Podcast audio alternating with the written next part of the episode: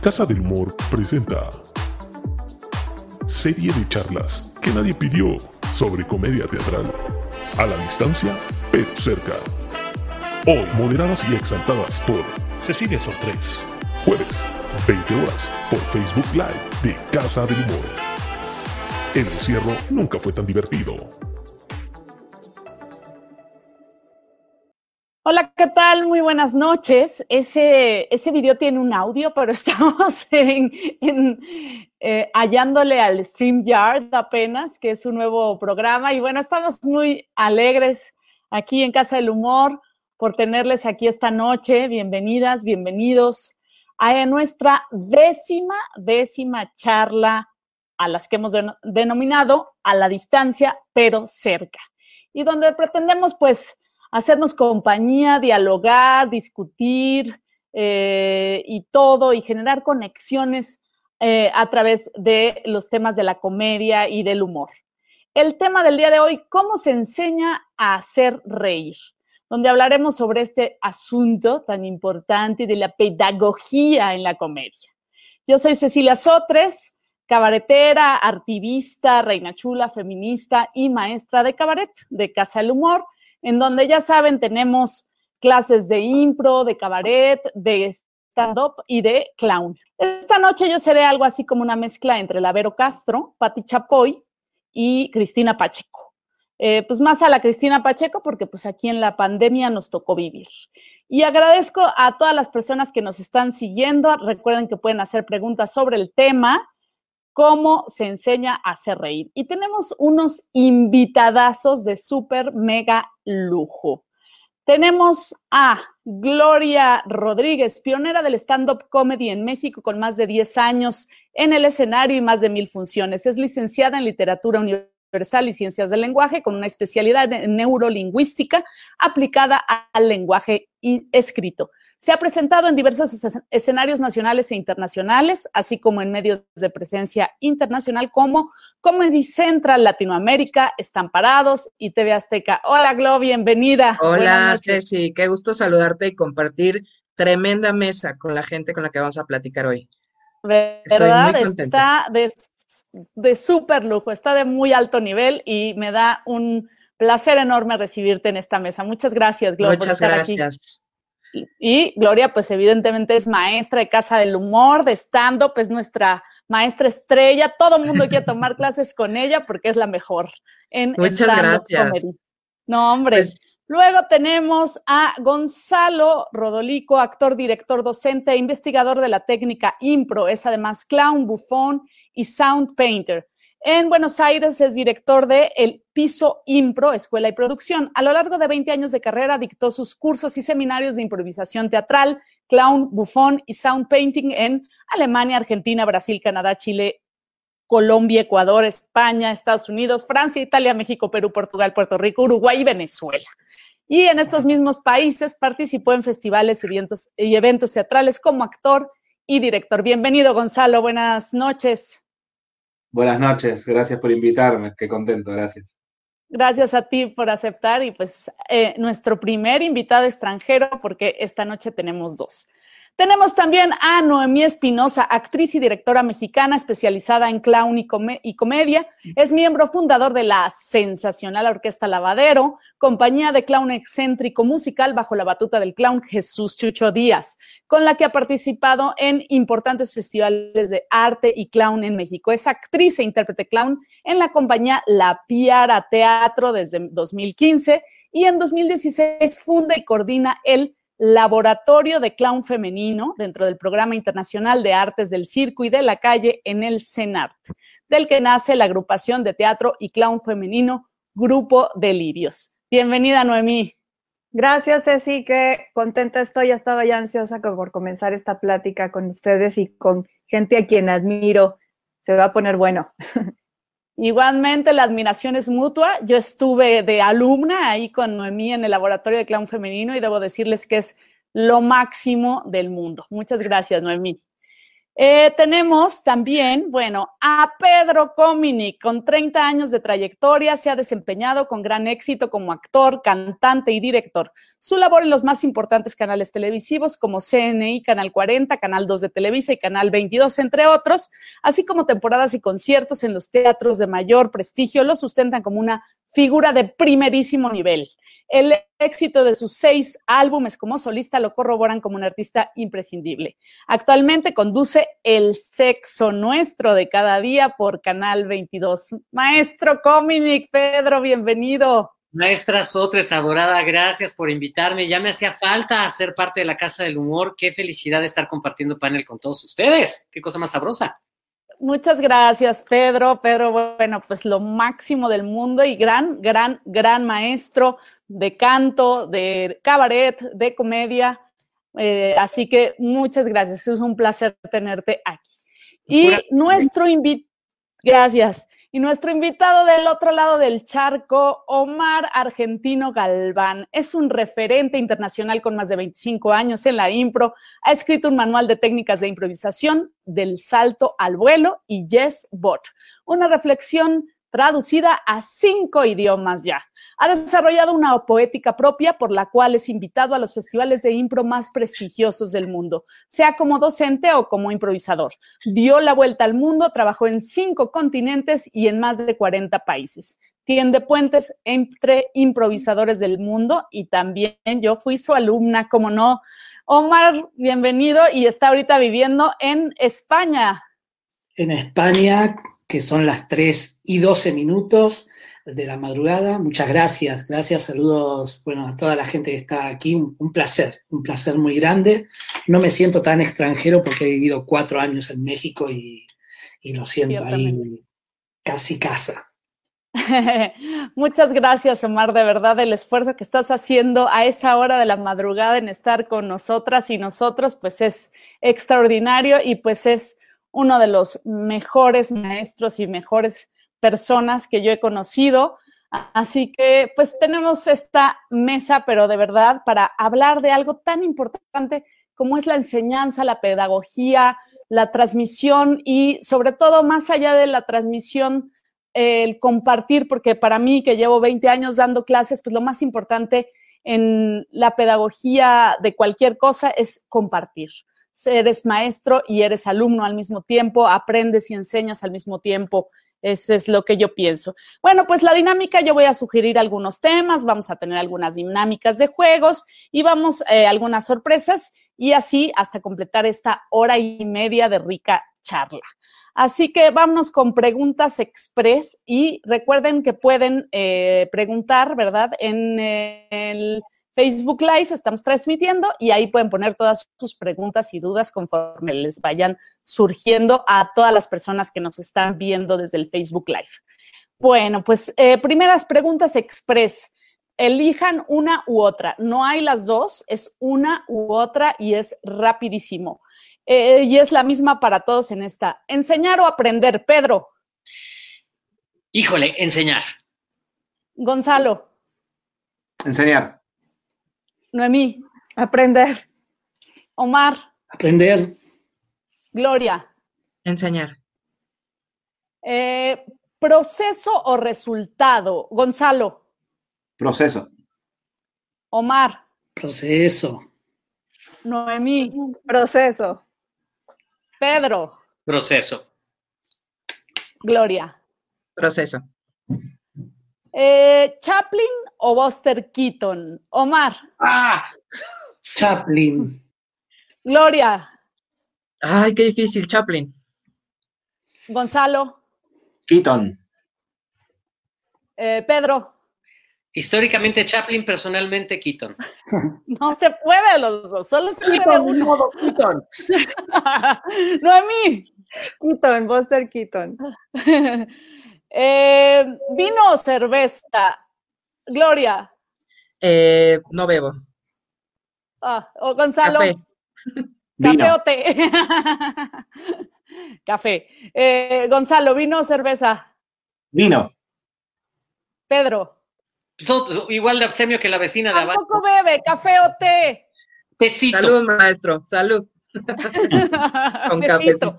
Omar, Yo, ya que ellos no eligieron, puedo elegir las dos, ¿no? Porque ahí quedaron en el aire. exacto, Vino, vino, exacto. vino. Noemí, Cerveza. ¿humor negro o humor blanco? Gonzalo, Negro. Noemí, Blanco. Omar, Negro. Gloria, Negro. Pedro. Blanco porque es más difícil. Ahorita. Y esta, perdón, pero es una pregunta solo para mexicanos, es para, es para conocedores. ¿Luis de Tavira o Carlitos Espejel? Noemí, Tavira. Gloria, Este, Carlos de Tavira, ¿puedo hacer una combinación de puedes hacer dos? una combinación, Carlos Pedro. de Tavira. Y Drácula Forever. Sí, Y Omar, Omar que vivió cuatro años sí sabe quiénes son, Sí, entonces Chiqui Drácula. Chiqui Drácula.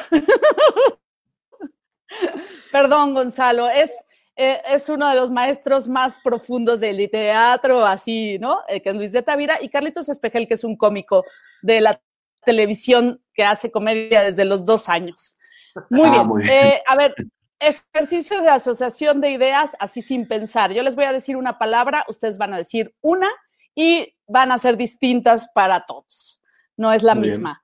Eh, Gonzalo, enseñanza. Aprendizaje. Omar, libertad. Improvisación. Gloria, prejuicio. Necesario. Noemí, carcajada.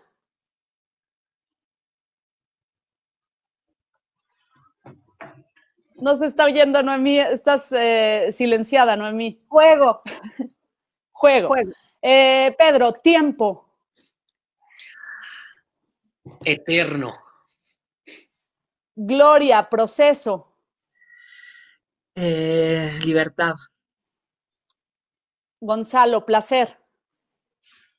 Escenario. Omar, amor. Libertad. Pedro, sexo. Todo. Noemí, comida. Yomi. Omar, maestro o maestra. Mm, eh, espacio. Gonzalo, talento. ¿Cuál? Se cortó, perdón. Talento. Eh, Messi. Talento. Messi. ¿Perdón? Messi. Sí. Ajá. Eh, Gloria, trabajo. Eh, diario. Noemí, niñez. Pedro, aprendizaje. Todo.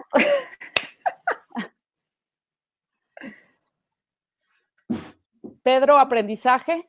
Aprendizaje constante. Y Omar, COVID. 19. Bueno, pues vamos a lo que nos truje, chenchas, el mundo de la docencia y la pedagogía personal. ¿Cómo empezaron a ser docentes? Cuéntenos brevemente su experiencia en, la, en el mundo de la docencia. Eh, Pedro, arráncate.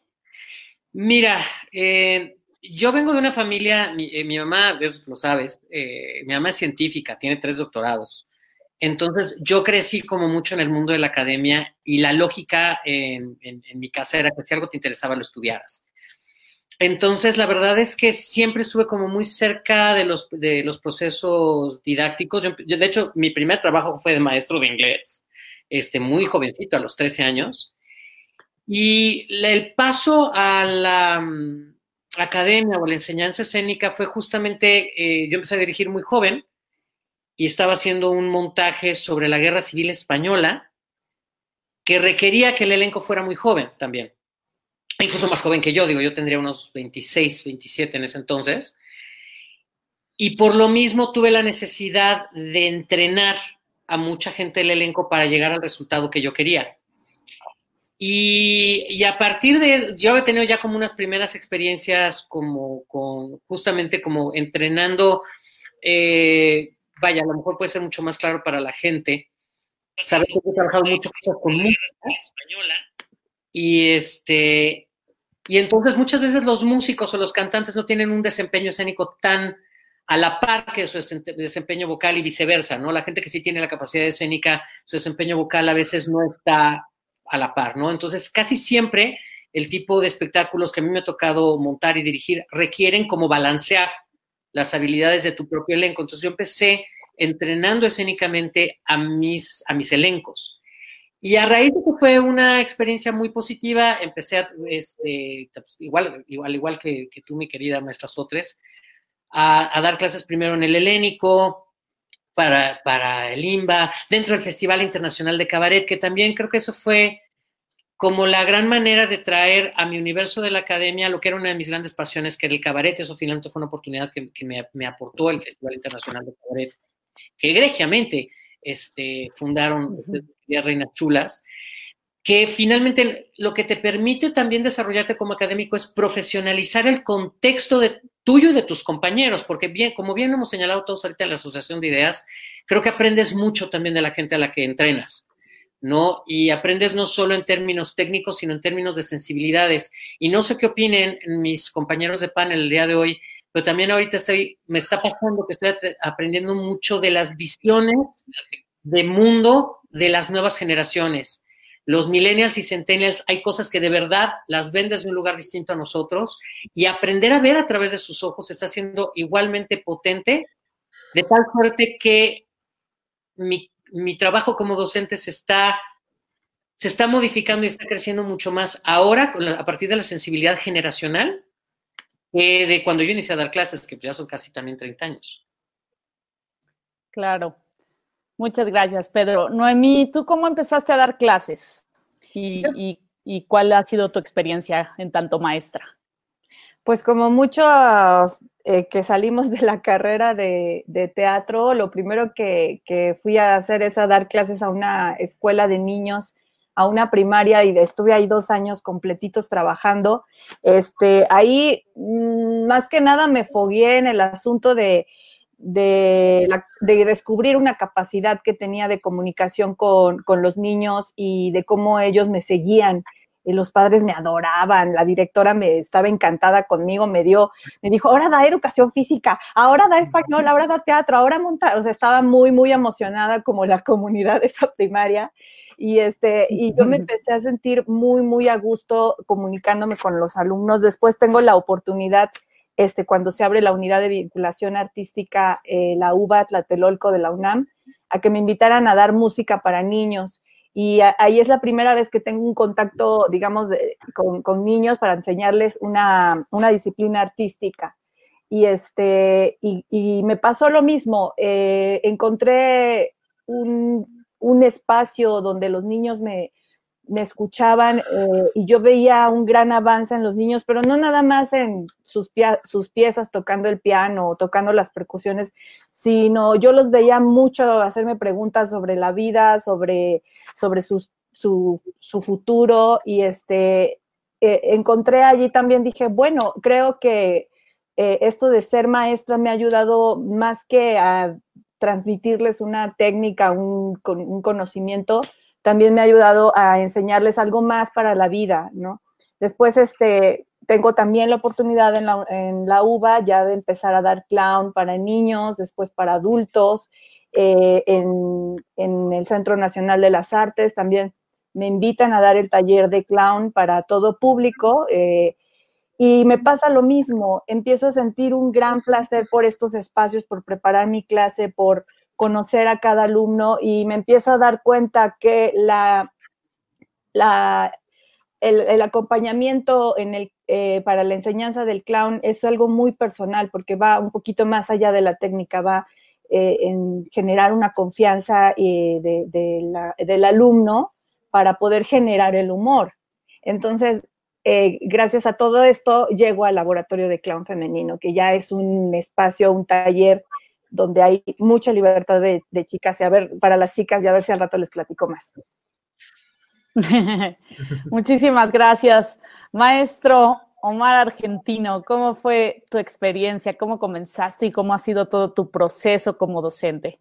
Bueno, por un lado, siempre me interesó la docencia y antes de, paralelamente a estudiar teatro, empecé a estudiar para, para ser eh, profesora de, literatura. Quería ser profesor de literatura. Y al año y pico me di cuenta que era la carrera equivocada la que estaba tomando. O sea, que era para maestro de escuela, no para profesor de literatura. O sea, que bajé la cabeza y me fui después de estudiar un año y tres meses una carrera que no era. Y Después, ya con mi grupo de teatro, con Sucesos Argentinos, empezó a la gente empezó a pedir que, eh, que diéramos cursos, entonces yo muy, muy, muy tímidamente fui asistente de un compañero que ya tenía más experiencia. Y casi de inmediato, porque a ese curso venían actores y actrices que, con mucha más experiencia que nosotros. Y pero muy, muy pronto vi que había un material que podíamos compartir, una herramienta que, por más que la actriz que estuviera delante fuera top y con muchos años de experiencia, nosotros teníamos algo que podíamos compartir.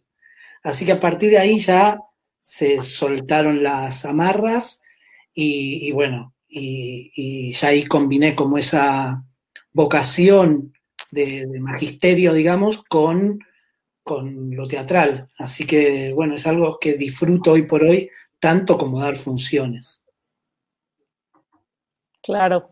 Eh, querida Gloria, ¿tú cómo, cómo, te arrancaste en esto de las clases y, cuál ha sido tu experiencia como docente?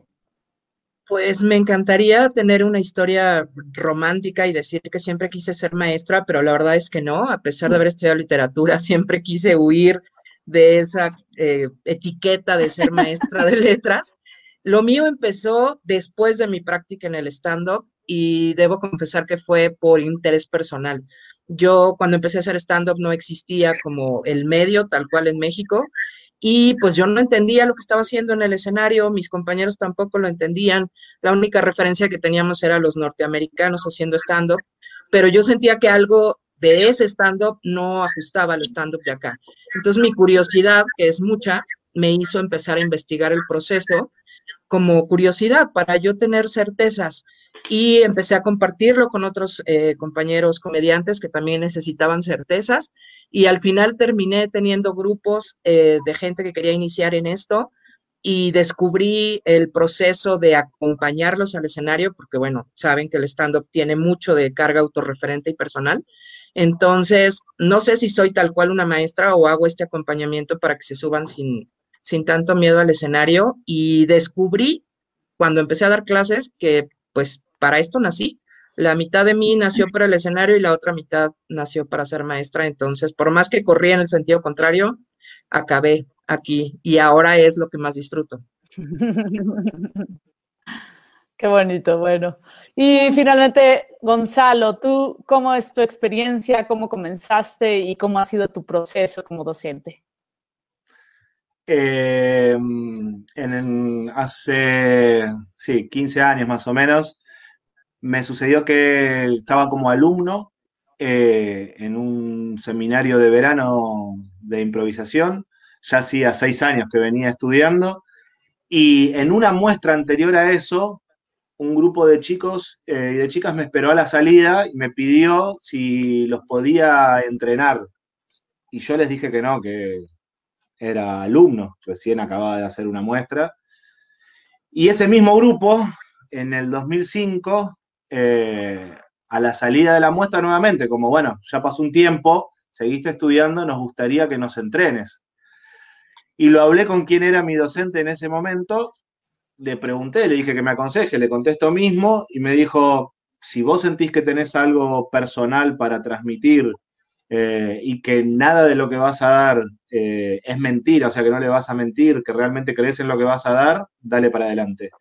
Y bueno, ahí fue, eh, muy tímidamente les comenté esto, les dije, bueno, miren, les voy a brindar las herramientas que tengo y cuando ustedes sientan que, no les sirva o que lo que les estoy dando ya lo tienen, o sea, como ayúdenme a este primer proceso mío de, entrenarlos y de no estar yo en el escenario. Y bueno, la verdad que fue muy positivo y, luego eso me dio fuerza a mí para animarme ya a, armar lo que sería mi primer grupo, convocando yo. Eh, y me quedó siempre dando vuelta a eso de, ese docente de ese momento diciéndome algo personal tuyo, aportale desde vos y trato eso, como que, que, cada taller que doy tenga como mi impronta, mi, mi, mi sello, mi identidad y ayudar un poco lo, lo, que planteaban recién de que cada alumno y que cada alumna encuentre su propia forma, su propia manera, ya sean clown, bufón, impro, lo que sea, que encuentre su propia forma, su porque para no generar pequeños Frankenstein, ¿no? Como, o rodoliquitos. Eh, así que por ahí fue, Muy bien, muchas gracias.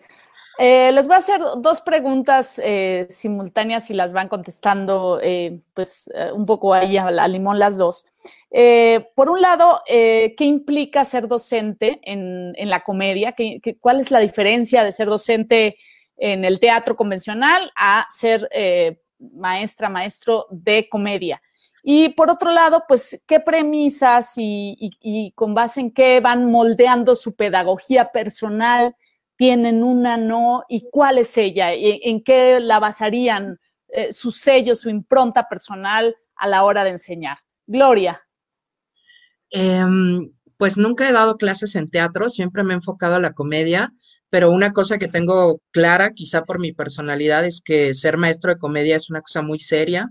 Eh, la comedia, en tanto que es un género que caduca, ¿no? O sea, que constantemente se tiene que estar renovando porque el texto pierde fuerza, me obliga a mí todo el tiempo a estar estudiando. Entonces, yo como maestra soy muy seria, no, no me tomo la comedia como un acto en el aula, sino un acto en el escenario. Entonces, soy medio, soy, sí soy muy exigente como maestra en ese sentido técnico. Y la otra pregunta, mi pedagogía está basada como en el refuerzo positivo, porque vengo de esta historia donde la idea era que la letra con dolor entra y que el maestro tiene que ser terrorífico y sacarte el talento y la creatividad a trancazos y pues me parece que eso truncó muchas carreras de mucha gente talentosa, pero frágil. Y como yo soy frágil, dije, vamos por la pedagogía positiva y todos pueden hacer comedia siempre y cuando eh, tengan esa pasión, esa urgencia de decir y trabajen muchísimo. Por ahí va un poco. Claro que sí, coincido completamente. Gonzalo, ¿qué nos tienes que decir a, esto? ¿Qué, cuál es la diferencia de la, de la técnica eh. teatral cómica y cuál es tu pedagogía? Eh, me pasa lo similar. La verdad es que me dedico más a la comedia y a la improvisación, entonces no, no podría comparártelo con, el teatro. Sí siento que el timing, tal vez, que trabajo con el alumno y con la alumna, debe ser distinto al del teatro convencional, serio, de drama. Eh, trato de que cada uno desarrolle esa antenita eh, de feeling con el público, de estar ahí segundo a segundo latiendo eh, lo que está pasando y si el material que están transitando está vivo y no es capricho y no es, bueno, quiero que esto entre, que la cosa fluya en el escenario y que no sea como muy remado. Y después en donde eh, focalizo, lo había dicho sin querer en la pregunta anterior, que es en la identidad, eh, que cada uno se descubra con las herramientas que, ya hay, que ya están escritas, que, que ya están enseñadas, pero que cada uno las reformule y genere su propio material, su propia forma. Claro. Pedro. Mira, como a mí sí me ha tocado dar clase como de los dos lados, eh, sí hay un distingo importante. Creo que ahorita en la enseñanza del humor está todo el tema del ofensivo, que creo que es un asunto muy delicado. Y ojo, no me refiero a lo políticamente correcto sino al ofensivo. Siento que sí, a partir de la sobreexposición de una serie de temas y materiales en redes sociales, eh, se piensa que el dolor de ciertos grupos o de ciertos individuos a veces, o de, por ejemplo, en el caso del cabaret de familiares de políticos que ni la deben ni la temen, yo me acuerdo, eh, haciendo un similar más para clarificar, por ejemplo, en la época de los Fox, ¿no? Este, que la gente decía que sí, hacer humor sobre los hijos adoptivos de los Fox. Marta y Vicente tenían para dar para arriba y para abajo, y finalmente si estos chavos eran adoptivos o no, no es relevante. Siento que ahorita esos distingos hacia, en esta cosa de que también se ha discutido mucho si lo políticamente correcto ha eh, desbancado las oportunidades de la comedia, le abre a las nuevas generaciones como esta, como pensar que, lo, que, que la ofensa es una opción. Siento que ese es uno de, uno de los temas como, como actualmente donde hay una diferencia, porque la gente de, de teatro, ¿no? No le preocupa tanto, ¿no? Como que el humor, el humor que está basado, yo que sé, en Shakespeare, en Molière, en Calderón, eh, es mucho más justamente encontrar como el timing y el ritmo del texto y del personaje que, una, que un constructo propio. Eh, y sin duda, sin duda alguna también creo que en la enseñanza del humor para el cabaret y para el stand-up, el asunto de la caducidad del material, por un lado, es creo que brutal, ¿no? Creo que es, ahora ahí, sí vamos todos trabajando contra reloj siempre y enseñar esto es, creo que es, es importante. Y en el caso del stand-up y a veces también del cabaret, aunque no de manera tan clara, no sé qué opine también Gloria, eh, el asunto de qué tanto pones de tu propia historia y qué tanto es realmente una búsqueda del humor y qué tanto te estás terapia, o estás usando de terapia tu trabajo escénico. Creo que cuidar a los alumnos de esa fina línea también es un tema eh, particularmente pertinente en la enseñanza de la comedia ahora. En cuanto a mi pedagogía, eh, pues a lo mejor soy un poquito como cuadrado, ¿no?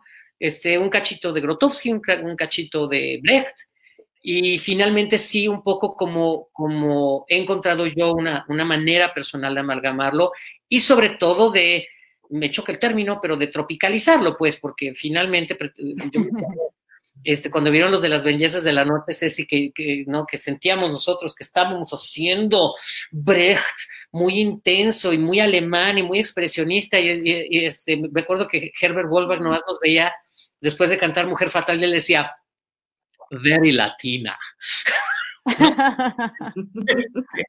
Uno jura que estoy alemán, no, no, entonces abrazar tu verilatina y desde ahí enseñar. Claro que sí. Eh, Noemí, maestra Espinosa, ¿usted qué, tiene que decir a esto? ¿Cuál es tu, eh, cuál es la diferencia de enseñar técnica teatral cómica y eh, cuál es tu pedagogía? ¿Cuáles son las herramientas que tú usas al enseñar? Bueno, yo igual nunca di una clase de teatro de actuación como tal. Este, yo más bien fui directamente a compartir lo que a mí me funcionaba como primera experiencia como docente.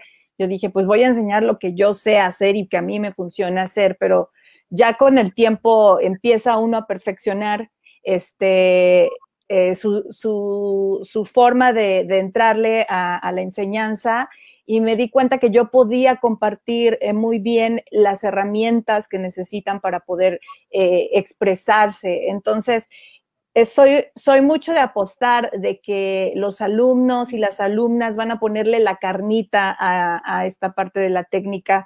Entonces, pues no sé si por mi formación como actriz me voy mucho hacia la ejecución, hacia la, forma un poquito y, y, ya en el juego ellos se encuentran eh, el humor eh, propio, ¿no? Además me gusta mucho dignificar el trabajo de la payasa y el payaso en escena, que los alumnos comprendan, eh, comprendan de dónde viene el payaso, un poquito del origen, del nivel de preparación que se requiere para llegar a pisar un escenario, al igual que el tipo de humor que utiliza el payaso, que es un humor festivo, este, es un humor que surge de nuestra propia eh, enfrentamiento con la realidad de nuestros errores, nuestras equivocaciones, nuestra vulnerabilidad, pero también del virtuosismo y de la inteligencia de, la payasa y el payaso. Entonces, creo que yo me enfoco en, este asunto dentro de mi pedagogía. Oye, sí. Muchas gracias. Eh, sí, Pedro. Fíjate que a mí me interesaría mucho retomar este tema que tocaron Gonzalo y Noemí que, Gonzalo creo que lo, articuló muy bien, esta tentación de los maestros de comedia de crear Frankensteincitos, ¿no? Pequeños, estos maestros que quieren empujar a los alumnos a ser pequeños clones de ellos, en vez de, como bien dice Noemí, este, explorar su propio humor, ¿no? Claro. Maestro Omar Argentino, por favor, eh, desparrame su sabiduría y díganos. ¿Cuál es la diferencia de, enseñar eh, cuestiones cómicas y, cuál es tu método, cuáles eh, son tus herramientas pedagógicas? Sí, eh, primero voy a decir algo que tal vez me valga la expulsión del grupo inmediatamente. muy honestamente, no me siento un docente de comedia. Eh, si bien cuando enseño improvisación, después, como sabemos, la impro nos lleva en un enorme porcentaje de, las veces a la comedia. Y trabajo esa comedia que aparece, pero casi siempre es, es del todo una consecuencia de. Yo no me siento un especialista más que de una forma intuitiva a mecanismos del humor, entonces me resultaba súper interesante lo que decían los compañeros y las compañeras de la caducidad del material, de lo ofensivo, de lo epidérmico que está el mundo también en este momento, de que cualquier cosa, eh, el, gag más básico ofende a los a quienes cultivan bananas porque alguien se resbaló. Entonces también eso son temas en los que reflexiono. Pero no me siento un, un docente de comedia, me siento sí un docente de improvisación, en donde, e incluso en mis espectáculos, lo veo y es un espectáculo en donde prima la comedia, pero como resultado, como consecuencia, perdón. Entonces creo que es eh, ese vínculo con la comedia a mí me funciona porque si no me pondría en la presión de tengo que hacer reír y creo que ahí me acobardaría mucho, honestamente. Y después, en cuanto al, a la pedagogía personal, creo que es algo que se va descubriendo, ¿no? Cuando en el no, no creo que sea algo que uno decide. Yo no digo un día, bueno, voy a hacer el, eh, mi forma, sino que se va articulando en un momento en la práctica, en camino, en el camino, cuando dices, bueno, este ejercicio, mm, sí, lo, lo he comprendido así, pero quizás si le doy esta variable o aquí hablo de tal autor, tal directora de cine que me gusta y ya ves que, que ahí estás descubriéndote como docente y también es en ese momento donde empieza a llegar lo de afuera, me parece que es como en el arte en general, que muchas veces el estilo personal termina de consolidarse cuando viene un reconocimiento del, del, otro o de la otra, ¿no? Como viene de afuera esto de, ah, tu estilo, y ahí, o por lo menos en mi proceso personal, es cuando ves que sí hay ciertas dinámicas, recorridos o puntos que configuran un, un estilo propio. Y, y eso me parece que es algo que se consigue caminando, que no es producto de una decisión deliberada. Por supuesto. Y coincido completamente contigo, Omar, eh, yo desde las primeras clases es así de, el objetivo de esto no es hacer reír, bueno, por lo menos en mi práctica y en el cabaret eh, que yo hago, lo, digo solo por mí, pues, que el objetivo no es hacer reír. Eh, entonces, bueno, podemos discutir sobre eso y, tendremos diversas em, podemos tener una discusión y podemos eh, tener diversas ideas sobre eso, pero me, parece, me pareció interesantísimo lo que dijiste y para nada fuera de lugar, o sea, para nada, es una herramienta más el hacer reír, pero no es el objetivo, eh, por lo menos de mi práctica. Este, muy bien, vamos a una dinámica de juego para seguir jugueteando y relajarnos. Eh, se llama verdad o mentira. Entonces, ustedes tienen que decir dos frases afirmativas de, lo que quieran. Este, me gusta la papaya, o sea, lo que quieran. ¿Quién sabe por qué pensé en papayas, verdad? Pero bueno, yo pienso en papayas y en lechugas muy seguido, no sé por qué. Pero bueno, eh, entonces eh, tú dices dos frases afirmativas de tu vida, una es verdad y una es mentira. Y entonces eh, la siguiente persona tiene que decir cuál es verdad y cuál es mentira. Lo que quieran, de, lo que quieran de su vida personal. Pedro, arráncate con dos frases afirmativas, por favor. Una es verdad y una es mentira. y Gonzalo va a decir cuál es la verdad y cuál es la mentira. Ok. Em, primera frase.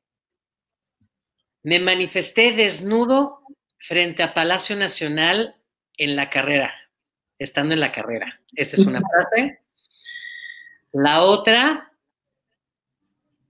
ah, me abuchearon la primera vez que canté en el Palacio de Bellas Artes. Eh, desnudo, tuviste desnudo. ¿Esa que La primera es verdadera. Es la La primera. primera es la primera. verdad. La primera es verdadera, por lo tanto la segunda es mentira. ¿Cierto, maestro Pedro Comín? Es correctísimo, sí. Me, me, me- me encadené junto con otros compañeros desnudos para que no tiraran la ENAT. Eh, maestro Gonzalo, ahora tú dices eh, una fra- dos frases, una es verdad, una es mentira, y Noemí va a decir cuál es verdad y cuál es mentira. Muy bien. Em, la semana pasada me enteré que voy a ser papá. O la semana pasada falleció un familiar. La primera es mentira. O sea que falleció un familiar. Sí. No, porque primero dijo de que está esperando Que va a ser papá. que esté embarazado. ¿Qué va a ser papá? ¿Cuál, cuál es ¿esa es cuál es mentira? mentira? Esa es la mentira. ¿Seré No. papá?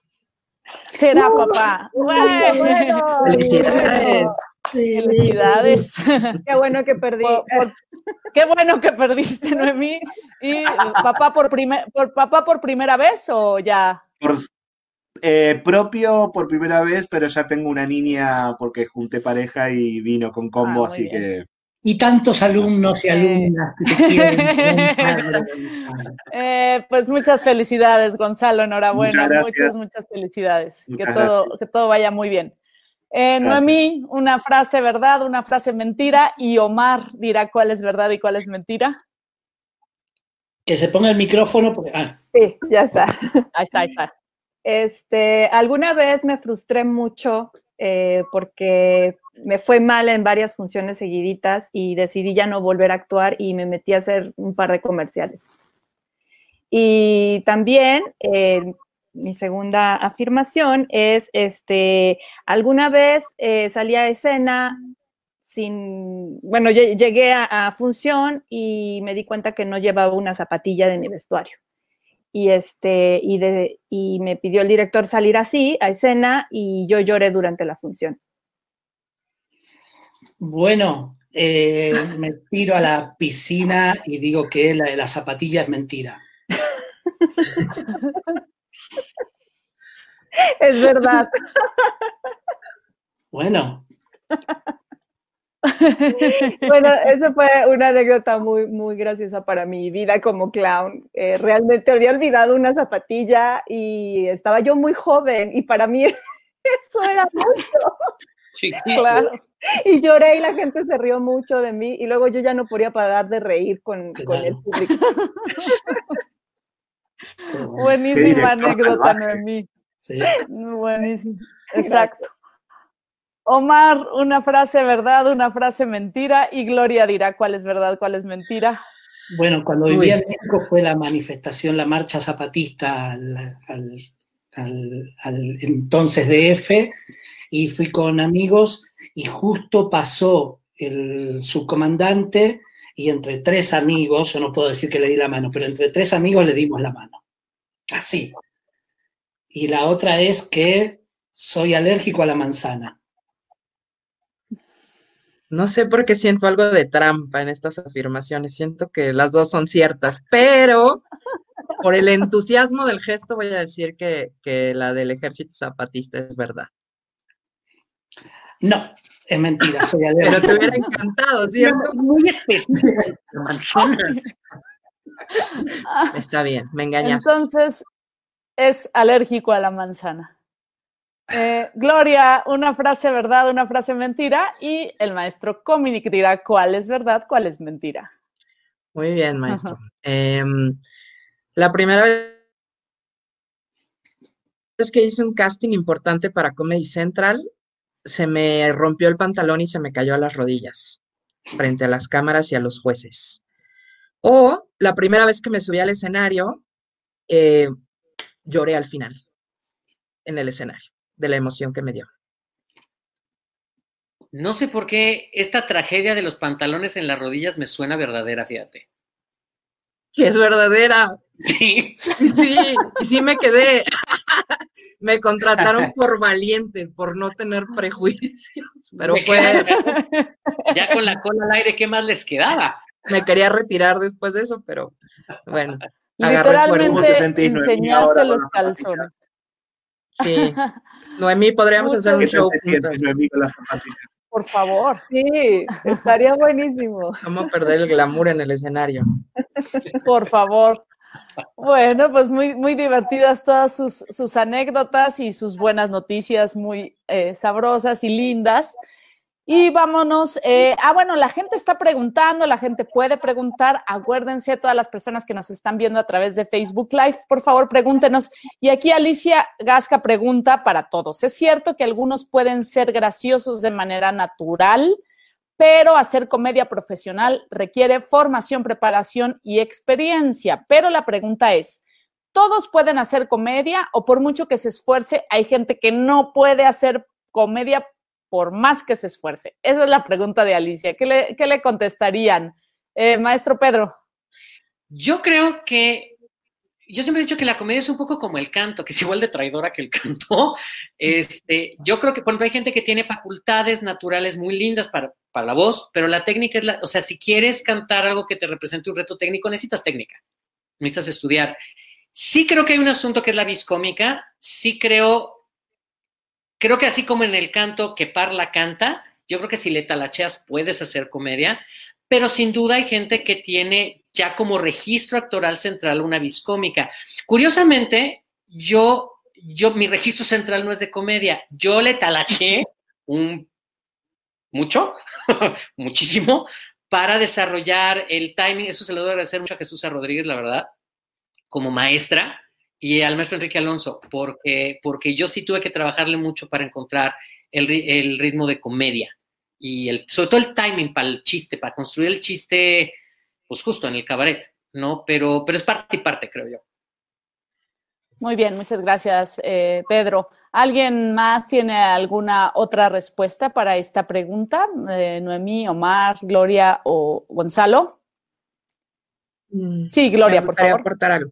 Creo que en el stand-up, que es como, como un poco más, más rígido en cuanto que la meta sí es hacer reír, a diferencia de las disciplinas en las que ustedes son expertos, en el stand-up sí tenemos como ese requisito, o al menos el público así lo percibe, de que tenemos que hacer reír.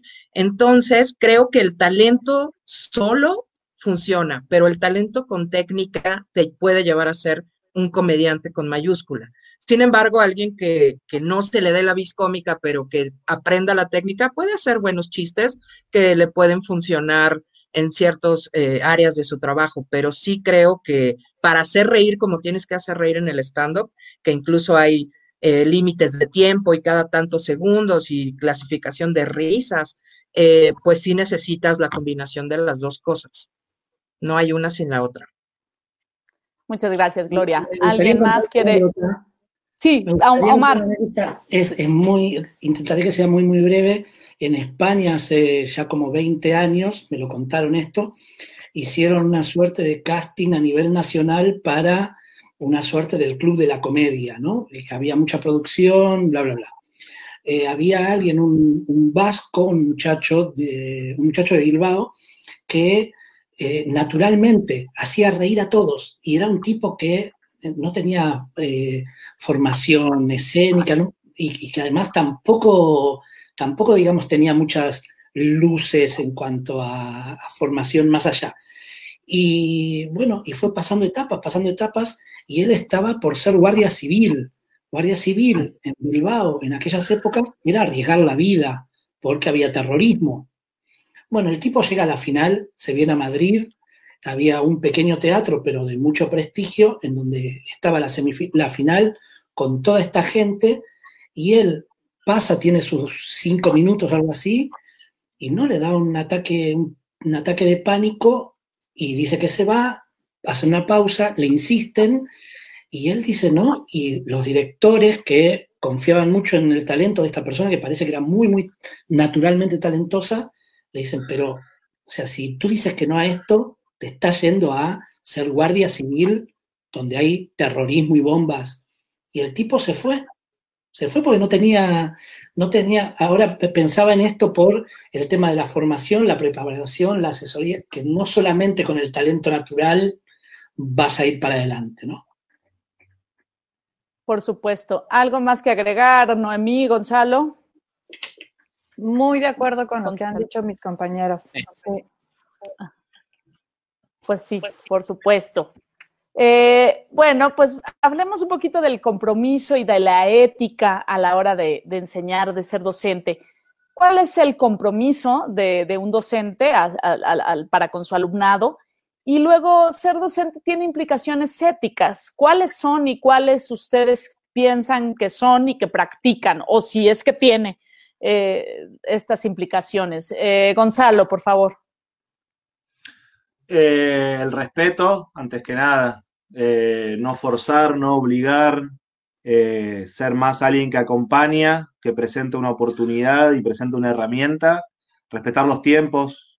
no trabajar objetivos grupales solamente, sino eh, descubrir lo que necesita cada quien, eh, ser muy honesto y estar siempre atento eh, a escuchar, a ver las resistencias y por qué de esas resistencias. Em, y a nivel ético, bueno, em, para mí como que se va reformulando eh, el trabajo y en este momento como muy atento eh, a, las temáticas eh, y a lo que está sucediendo en el presente y entonces también tratando, tratando de abordar independientemente de cuál sea la técnica, el taller que esté brindando, a, estar atento a eso, ¿no? Cómo poder incluir las inquietudes, un poco lo hablaban al comienzo, Pedro, creo, de eh, por ejemplo, la gente más joven viene con otra cabeza, viene con otro seteo y, bueno, eso ahí es donde creo que nos ponemos nosotros en el rol de aprender. Eh, así que por ahí va la cosa, como no ser estricto en un método, en una forma, eh, sino que tener la forma propia, pero estar muy permeable y muy atento a lo que nos está brindando el presente y la realidad social. Muchas gracias, Gonzalo. Gloria. Eh, pues sí, tengo como, como muy claros algunos asuntos éticos en el taller. El principal, y por el origen del stand-up, es la originalidad del texto, tanto el que yo presento como el que mis alumnos escriben, y siempre estar atenta a que lo que están escribiendo sea material original.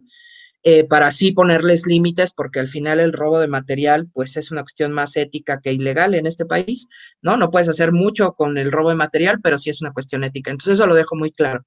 Y algo como maestra que es importante para mí, que hace rato lo mencionaba el maestro Cominic, es la diferencia entre la comedia eh, políticamente incorrecta y la ofensa. Entonces yo me empeño muchísimo en el taller en que los chicos entiendan cuál es la diferencia entre una cosa y otra y aunque admiro la libertad de expresión y la promuevo, y nunca les voy a decir de qué no pueden hablar, sí tengo la responsabilidad de, pues un poco de advertirles qué va a pasar si eligen ciertos temas que, que pueden resultar eh, muy fuertes para el público y tratar de que siempre se sientan acompañados. Yo tengo un, digamos, una cartera de trabajo, intento darles trabajo después de los talleres porque el medio está tan saturado que intento generar funciones para que por lo menos experimenten el género varias veces antes de que se enfrenten ya pues a la, a la los juegos del hambre, ¿no? Que es, conseguir el escenario. Entonces trato de conciliar estas tres cosas. Claro que sí. Eh, Omar.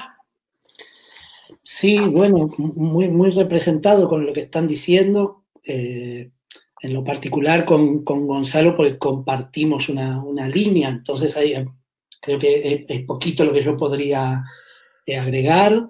Sí es, cierto, también hay un trabajo horizontal no solo al interior del grupo, sino que con otros y otras docentes también, ¿no? Entonces ahí también hay una, una, una ética en cuanto a, ese, a esa comunidad que se crea, por lo menos en el, en el mundo impro, ¿no? Que hay mucha gente que viaja, gente que te, incluso que te pide que lo recomiendes o la recomiendes en tal lado, pero tú sabes que no. Entonces ahí, también hay unos, unos juegos que tienen que ver con, eh, con poder en definitiva, ¿no? Con un poder quizás muy, eh, muy bajo, pero es muy bajo en el sentido que nadie se hace millonario, no está, pero igual hay un, espacio de poder ahí indiscutible.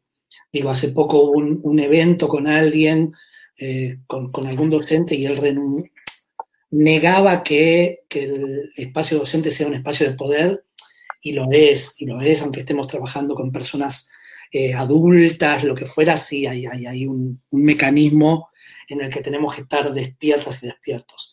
Y después también, en colación a esto que decía Gonzalo, de cómo se van moviendo y que hay temas que de pronto la sociedad te pone y obviamente te pone en el aula también, me parece que también es, es bueno tener el punto de humildad de admitir que hay temas que yo o no sé o prefiero en ese momento no opinar, porque puedo estar o diciendo una burrada o dejándome llevar por una eh, mayoría que más o menos es la que marca el nivel de pensamiento del grupo, entonces está haciendo algo cómodo. Entonces pienso que, que también está la humildad, humildad ahí en juego desde el lado docente de, de uno de admitir que nos llegan circunstancias, personas, momentos que tal vez en lo inmediato no sabemos gestionar y poder tener esa, esa calma como para decir, bueno, también estoy aprendiendo en esto, porque va más allá de la técnica que estoy compartiendo, ¿no? Sé, sé que suena muy raro un argentino hablando de humildad, pero bueno.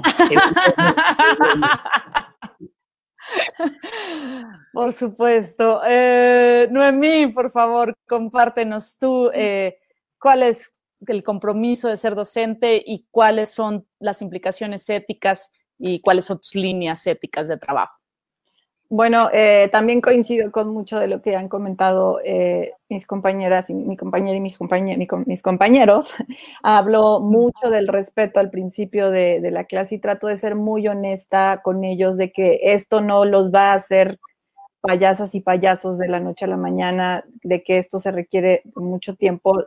Trato de ser honesta de las herramientas que yo realmente les voy a aportar en el, en el taller, y pero también que haya un respeto eh, por todos los compañeros, porque todos están siendo expuestos, están exponiendo su parte más vulnerable al pasar a hacer los ejercicios y, este, y están haciendo un gran esfuerzo. Entonces, sí hay, una, hay risas, hay, hay complicidad, pero es muy importante que, que se sienta la confianza porque si no hay bloqueos en los alumnos. Y otra cosa que también trato de poner muy en claro es el trabajo del clown como un compromiso eh, que va mucho más allá de hacer reír al público, porque el humor del clown para mí es un humor que es muy universal, eh, que no difícilmente puedes decir, ah, esto es clown para adultos, esto es clown para niños. Yo cuando hago un espectáculo pensando en el clown no pienso si hay niños o adultos, pienso en general, ¿no? En la población.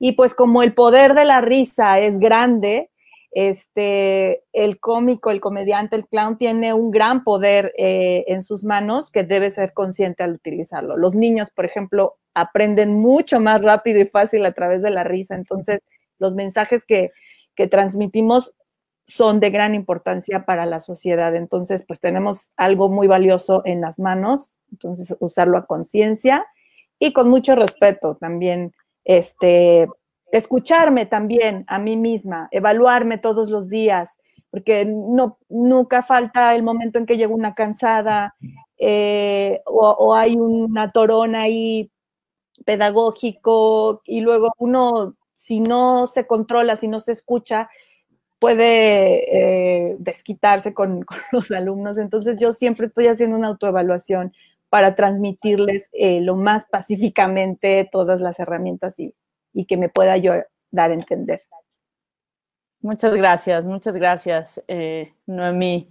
Eh, maestro Pedro Cominic, ¿tú qué nos tienes que decir respecto a este tema? Pues mira, quisiera yo como tratar de, abonar un poquito. Creo que es muy claro todo lo que han dicho este, mis compañeros de panel. Em, en cuanto al respeto, la honestidad, etcétera. Creo que uno de los puntos y que creo que nos compete a todos también es, y es un tema que por la, el contexto económico en el que vivimos todos nosotros es complejo, es que justamente el compromiso por parte de los académicos es que demos clase artistas en activo. Creo que eso también es una cosa muy significativa y que creo que es muy afortunada de todos los miembros de este panel, porque todos sabemos también que hay mucha gente que al no eh, tener un ejercicio profesional fructífero, eh, decide como segunda opción la docencia. Y entonces ni puedes comunicar, justo como bien decía de manera aterradora, este, mi querida Gloria, cómo entrarle a los juegos del hambre, o sea, alguien que esté en activo sí te va a dar, le va a dar al alumnado herramientas para competir en el mejor sentido, no para que su voz sea escuchada. Creo que tiene que haber este compromiso de mantener tu ejercicio profesional y a la par mantener tu labor docente. Creo que ese es un primer compromiso importante. Y en cuanto a lo ético, creo que estamos también en un momento de gran transformación.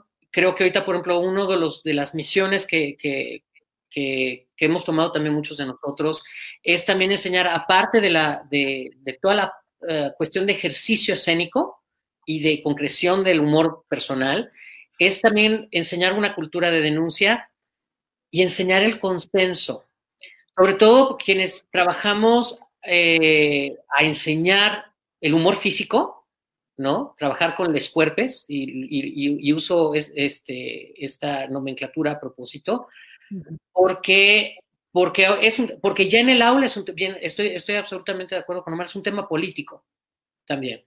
Y no debe dejar de ser un tema político. Pero entonces enseñar la cultura de consenso, también al alumnado. Creo que es un compromiso ético necesario en este momento presente y sobre todo con el, humor, porque como bien dice Noemí, cuando estás construyendo el humor desde ti, desde tu propia historia, es un momento frágil y vulnerable. Por eso es tan importante la claridad en los conceptos de consenso para subirte ahora al escenario y para entrar a un proceso eh, de aprendizaje docente artístico, como también que no se vuelva un pretexto para no entrarle a materiales que sean confrontacionales o duros, ¿saben? Este, anécdota rapidísima, un taller de trabajo brechtiano que estamos haciendo en el helénico, donde había un sílabo, un temario clarísimo desde un principio de lo que se iba a trabajar. Íbamos a trabajar Boisek de Buchner, donde se iba a trabajar la escena de la violación y el asesinato de Marie, que es fundamental para el, tema. Este, y entonces a la hora de llegar a trabajar la escena, los alumnos, por no entrar a profundidad, cuando firmaron por escrito la descripción del sílabo, del temario. Entonces, tener cuidado donde no se vuelve un pretexto para no profundizar, porque justamente está bien comprendido. Creo que esta parte, claro. incorporar esta nueva necesidad política de respeto, de consistencia y de igualdad, pierda la profundidad y que no se pierda la parte lúdica del juego con el cuerpo. Por supuesto, por supuesto. Pues muy interesante todo lo que han dicho, eh, hablar sobre poder, el poder que está en todos lados eh, y además que nosotros como entes escénicos, pues todo el tiempo estamos jugando con el poder y con lo que eso a, eso se refiere, con el respeto, con em, el, consenso. Sí, Gonzalo, por favor, ¿quieres agregar algo? Sí, me quedé pensando eh, que mm, una cosa que tengo muy presente y que trato de, como de remarcar es pegarle siempre al que está arriba, eh, sobre todo porque trabajo con el bufón y el bufón es crítica, es opinión. Entonces, eh, aquí en cuarentena y participando de muchos foros y charlas, me encontré con el tema recurrente de cuál es el límite del humor, cuál es el límite del humor, y creo que no hay, no, no hay límite, no hay límite en el humor en tanto quien lo ejerza pueda defender por qué lo está haciendo, defender sin que nadie lo ataque, digo, que pueda sostener la decisión de por qué está haciendo ese humor. Entonces, si te representa ese humor, está perfecto. Lo que yo sí trato es entender esto de por qué pegarle al que está en el piso, ¿no? El que ya está en el piso, el humor es una oportunidad. Entonces, como oportunidad, bueno, pegarle al que tiene poder. Y bueno, ahí va un poco lo que quería sumar. Por supuesto, ¿no? nosotras tenemos eh, una regla que es, porque también siempre nos preguntan lo mismo, de, de, qué te puedes reír de todo, de qué puedes hablar de todo, pero jamás puedes burlarte de la víctima, ¿no? Puedes hablar de ese tema, pero sin burlarte de la víctima. Puedes hablar de los niños quemados del ABC, pero no puedes burlarte de los niños quemados del ABC. Gloria, por favor. Sí, solo para enmarcar que justo dos líneas que marcan la creación del stand-up es esa eh, burla tu victimario y no de la víctima, es decir, que toda tu carga cómica recaiga en la figura privilegiada. Y la otra es, puedes reírte de lo que la gente hace, no de lo que la gente es. En este sentido de, de no... Sí, para que todo quede en el margen del respeto sin que entre en la censura de lo políticamente correcto. Claro, Omar. Hablo, abro una pequeña ramificación en cuanto a la ética porque en estos últimos dos, tres meses también a mí me ha, me ha llevado todo un, momento, y sé que estoy desviando un poquito el, tema, pero tiene que ver con el tema ético como docentes. Eh, la verdad es que lo que pasó aquí en, en Europa, al menos, a la media hora de declararse el confinamiento, ya había cursos online. De teatro, de, de levitar, de, no sé, ya he visto que hay alguien que da un, retiro espiritual y pone como un, paisaje de fondo, estás en tu casa, no te vas al paisaje. Entonces, eso para mí me ha generado una, no sé si conflicto, pero sí un momento de reflexión de, eh, bueno, eh, el hecho de que yo tenga tanta mochila de docente no implica que de la noche a la mañana un arte tan presencial como es la, el arte escénica pueda ya adaptarlo inmediatamente a una reunión de Zoom. Entonces, eso también me, parece muy interesante, que no solamente la, la, ética a veces tiene que ver con los contenidos, sino también con el cómo muchas veces. Y nada, eso. Muchas gracias, Omar. Bueno, pues interesantísimos todos los temas que tocan y, profundos y, complejos. Eh, vamos a un juego rápido de en una palabra, en una palabra. Eh, bueno, eh, quiero, por supuesto, enmarcar, porque Omar y Gonzalo a lo mejor, no sé si en sus países están, en sus países donde viven, están usando este mismo término, pero por lo menos en México están usando un término muy extraño que es la nueva normalidad, que vamos a regresar, así dicen, vamos a regresar a la nueva normalidad. Eh, ahora que, ¿no? Que sea el regreso, de que se acabe el confinamiento, eh, están usando este término. Entonces, ¿cómo será la nueva normalidad? o eh, cómo va a ser el regreso a, la vida después de esta, de esta crisis. ¿Cómo será la nueva normalidad? En una palabra, por favor, en una palabra. Omar. Autocontrolada.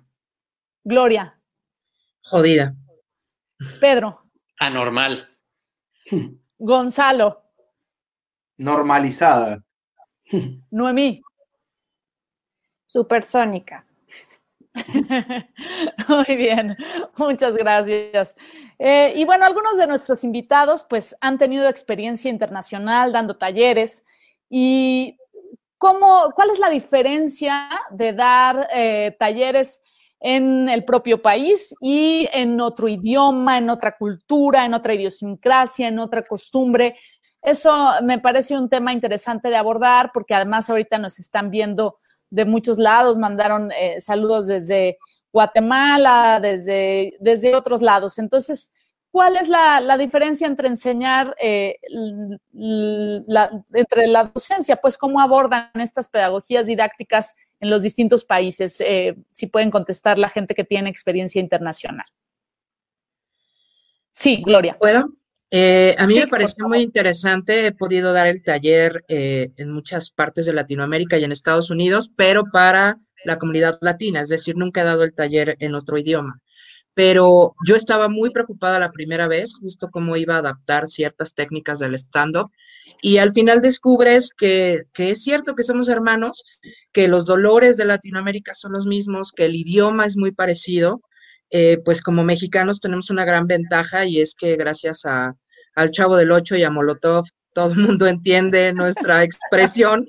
Entonces, para mí es exactamente el mismo proceso en México que en otro país, salvo por el tiempo, ¿no? Que en otros países suelen ser talleres más intensivos por, porque hay menos disponibilidad, pero en mi caso ha sido igual. Muchas gracias, Gloria. Bueno, yo diría gracias o a pesar de el chavo de los eh, maestro, Pedro, maestro Pedro Comini, querías también alzarse la mano. Sí, fíjate que yo, yo digo, he tenido alumnos sudamericanos, sud, y centroamericanos, y efectivamente coincido con Gloria, pero donde a mí sí me ha tocado una experiencia muy distinta ha sido con los anglosajones. Reírse les cuesta.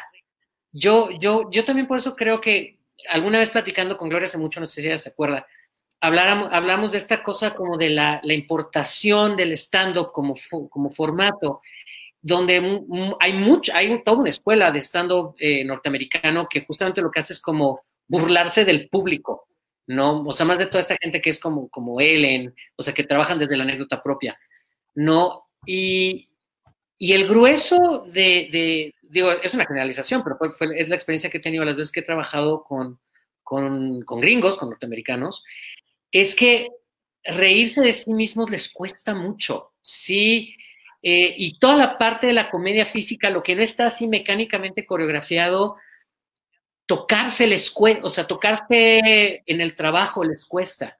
O sea, hay, sí creo que nosotros de repente, los latinos y los, los iberoamericanos en general, damos muy por sentada como la base de nuestro humor la calidez y la cercanía. Pero sí, a mí sí, me, sí, encontré este fenómeno muy claro, incluso, y, sobre todo los norteamericanos, porque también alguna vez me tocó trabajar con, con alumnado eh, británico, porque había galeses, había escoceses, o sea, que, ellos sí son un poquito más fiestas y, y, y, le entran como más fácil a romperse, pero sobre todo los norteamericanos en específico, sí encontré como un, como una nuez muy dura de, romper para ellos mismos. Eh, maestro Gonzalo o Omar, ¿qué, tienen que decir en, este tema? Va, va, Gonzalo. Eh, voy. Gonzalo. Eh, a mí me ha pasado de entender cruzando el charco, o sea, yendo para Europa, que el latino es muy pasional, muy guerrillero, muy superviviente. Eh, entonces tiene una forma de habitar el escenario que la podría definir con el fuego. Y me ha pasado con lo sajón y lo europeo, que es más aire. Y usando esos dos términos, caí en lo que el maestro Lecoq plantea como el fondo poético común, entonces, más allá de cómo se habita eh, el escenario, que bueno, en un poco era lo que planteaba antes en lo de la ética, que es escuchar eh, al grupo, a las personas y respetar eh, su forma, sí siento esta frialdad y esta distancia y este no tocarse y este no involucrarse versus lo latino que es mucho más visceral. y lo otro era el tema del, del idioma. A mí me pasa que mi inglés es muy malo eh, y muy preocupado por eso y siempre teniendo un intérprete que traducía al comienzo y darme cuenta que el alumno y la alumna están muy predispuestos y muy abiertos a entender. Eh, entonces eso también me ha, y ahí nuevamente aparece este fondo poético común que si uno quiere hacerse entender desde el físico, desde lo visual, eh, el que lo recibe, por más que no entienda el lenguaje en inglés, por ejemplo, entiende este lenguaje eh, poético. Así que mm, apoyado mucho en eso, en lo lecoquiano. Muchas gracias, muchas gracias, Gonzalo. Omar. Eh, bueno, digamos que los matices son muy, muy grandes. Yo tengo la, la, suerte de haber dado clases, no sé, Argelia, Tokio, Filipinas. Entonces, hay una serie de cosas que puedes estar preparado, preparada para malear. Ciertos contenidos, es un país musulmán, pero hay cosas que requieren de una sensibilidad y de un poder de adaptación, de una, inteligencia sensible, en definitiva eso más experiencia es la sabiduría, que, que, vas leyendo a la gente y sabes por dónde ir, por dónde no ir. El tema del contacto físico es muy, muy determinante, ¿no? Y, puedes, puedes lastimar, no hablo físicamente, ¿no? Puedes generar un cortocircuito. Entonces hay muchas cosas y anécdotas, o sea, tengo muchas, no sé, por ejemplo, en Argelia una vez, de casualidad, la, batería del, amplificador, de la bocina, del parlante, en cada país se dice distinto, se me fue en el momento que empezaba el llamado de las mezquitas y cuando, que era durante clase. Y cuando terminó la clase me vinieron a agradecer por mi sensibilidad de haber bajado el volumen porque nada puede estar más alto que, que el llamado de la mezquita. Entonces, bueno, hay cosas que van desde lo pintoresco hasta las fibras más sensibles. Eh, eso, eso sí, y creo también, y esto lo, lo, advertí primero en escenario y después en las clases, que lamentablemente, a veces, hoy por hoy, es más grande. Y, esto para mí es una reflexión que, me ha eh, movilizado bastante. Es más grande la diferencia entre el hábitat urbano y el rural profundo que entre dos hábitats o hábitat urbano. ¿Qué quiero decir? Y tú sé si trabajas en comunidades, etcétera. De pronto tal vez veas que Ciudad de México es mucho más parecida a Moscú y a Londres, más allá de, la gente, pero los códigos que quizás si te vas a una comunidad eh, perdida en Guerrero. Y eso da cierto escalofrío, ¿no? Esa globalización que, que, que también casi empuja a tomar partido de algún lado.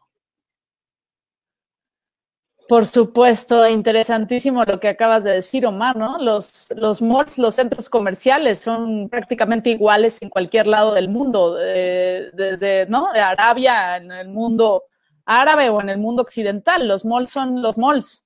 Eh, el consumismo y la, y la compra de cosas es igual y, por supuesto, en el mundo rural es muy distinto. Y enseñar al mundo rural creo que sí eh, hay una diferencia muy grande y qué bueno que lo toques porque es muy raro que hayamos tocado esos temas en esta charla y es súper interesante. Noemí, ¿algo que agregar a, este, a este gran tema?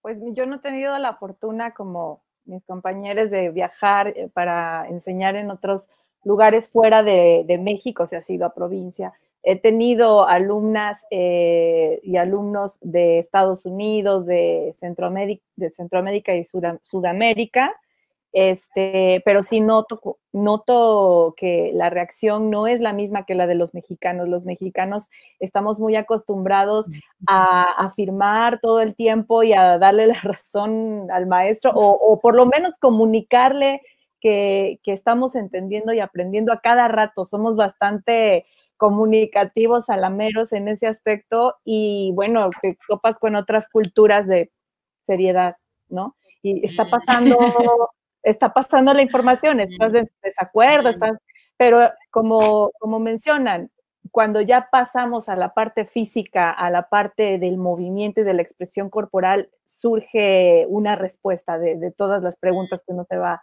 haciendo si, este, si esta información va pasando y ahí hay mucha más libertad eh, de comunicación eh, de diferentes culturas, nada más. Por supuesto, muchas gracias, muchas gracias. Pues eh, se nos está acabando el tiempo. Vamos al último juego, que es enseñen qué zapatos traen. Enseñen, por favor, qué zapatos traen. No. No, por favor. Por favor. sí, yo voy a empezar. Yo voy a empezar. el día de hoy tocó babucha. Eh, ya ha tocado Croc. ya ha tocado chancla, vieja. ya ha tocado todo, ahora, ahora tocó Babucha. El maestro Cominic trae, no, pues maestro, traes unos muy elegantes, tenis, eh, por supuesto descalzo, el calcetín, la, muy bien, muy bien. Vienen elegantes hoy, el calcetín no está roto, este, tenis, o sea, muy elegantes, muy elegantes el día de hoy. Oigan, y por último, y ya rapidísimo, porque nos come el tiempo y además es que este panel de verdad es tan rico y tan sensacional que podríamos pasarnos horas y horas conversando. Eh, pero pues el tiempo es nuestro enemigo en, este momento y odio, odio el lenguaje guerrero, pero bueno, no sé por qué me salió, porque estoy acostumbrada. Eh, este, eh, se debería enseñar a ser docente, debe existir la formación profesional para enseñar. Sí, no, por qué, eh, cómo es, o ustedes lo han hecho. Cuéntenos un poquito nada más para finalizar y rápidamente esta cuestión de enseñar a enseñar. Eh, Omar. Sí, brevísimo, me, parece que sí, hemos hablado de muchas cosas como ética, contenidos, diagramación, programación, hay, porque estamos en un, eh, compartimos un oficio con, cada uno con su color, cada una con su color, que es, es para quienes se basan en una cosa como de eh, inspiración, musas, etc. Y aquí hay técnica, hay trabajo, hay, hay herramientas que es interesante, que es necesario tener y me parece también que, hay, que un buen proceso puede ser, no habiendo estas instituciones en nuestro oficio muchas veces, es empezar siendo eh, asistente de alguien y, e ir formando unas herramientas ahí y después lanzarse. Digo, para hablando de lo que tenemos a mano, ¿no? Creo que ese sí se nos fue, oigan. Se nos fue, la, docente. Es que, es que con eso que está lloviendo acá en Ciudad de México no haya tenido un apagón. Ah, puede ser, Es probable, es probable. Eh, hola, ah, hola, no se preocupen, yo lo sigo escuchando, muchachos. Este, seguro. Ah, ya, ya regresó Ceci, la voy a poner. Lo seguimos escuchando. Gracias. Perdón. Yo ya viste así, cada quien dice se fue la luz un segundo aquí y me sacó esto, pero ya, regreso inmediato. Gonzalo, por favor. No, eh, quería tomar una idea que dijo Gloria, eh, que puede ser natural que tengas la comedia, pero que con formación se va a potenciar eso. Entonces, ¿por qué no llevarlo a la pedagogía y a la docencia? el mismo criterio, cuantas más herramientas, en este caso, más eh, es más. Eh, así que voto a favor. Por supuesto, Gloria, y después Pedro. Ajá. Creo que en estos últimos tiempos, como decía Omar, ha habido como una generación de talleres en línea brutal y entre ellos pues están los talleres de stand-up. Y una de las cosas que he podido ver es que no es lo mismo ser un gran comediante en el escenario que un buen maestro. Mucha gente se, se inscribe a un taller porque el comediante es muy bueno, pero falta la preparación pedagógica, la lectura, toda eh, la, pues a veces autodidacta, ¿no? Pero que el maestro tiene que hacer para poder construir un grupo. No es lo mismo ser bueno en tu chamba que enseñarla bien, me parece. Entonces, a favor también. Por supuesto. Pedro. Sí, y, fíjate que me, quiero remitir a algo que dijo Omar, eh, que me parece clave. Este distingo entre la profesionalización en general del arte escénico, pero sobre todo de la docencia escénica y artística entre la gran mancha urbana y el interior de cualquier país. Y creo que esa profesionalización es clave, incluso he empezado a ver iniciativas, sé que ustedes se han sido parte de ella, de justamente no solo ir a dar talleres para practicantes, para ejecutantes, eh, de stand-up, de cabaret, eh, en fin, de humor, sino para formar docentes. Eh, hay una iniciativa muy puntual en, Baja, aquí en México, en Baja California Norte, en Tijuana, en Mexicali, donde, donde yo tengo la oportunidad de ir a formar maestros, ¿no? Y justamente porque en, el interior muchas veces y creo que todos los presentes podemos coincidir en esa experiencia, porque eso sí es universal a las artes escénicas, que a veces en el interior es el maestro de español o de redacción, el que lleva el grupo de teatro y entonces empieza a tener como una lealtad de su alumnado que lo sigue, pero realmente desconoce justamente, como bien dice Gloria, textos, eh, herramientas metodológicas para, para la didáctica. De, de hecho, que fue, no sé si tú recuerdas, Cecilia, una una discusión importante que tuvimos cuando, cuando se pretendió cerrar la parte académica del helénico, ¿te acuerdas?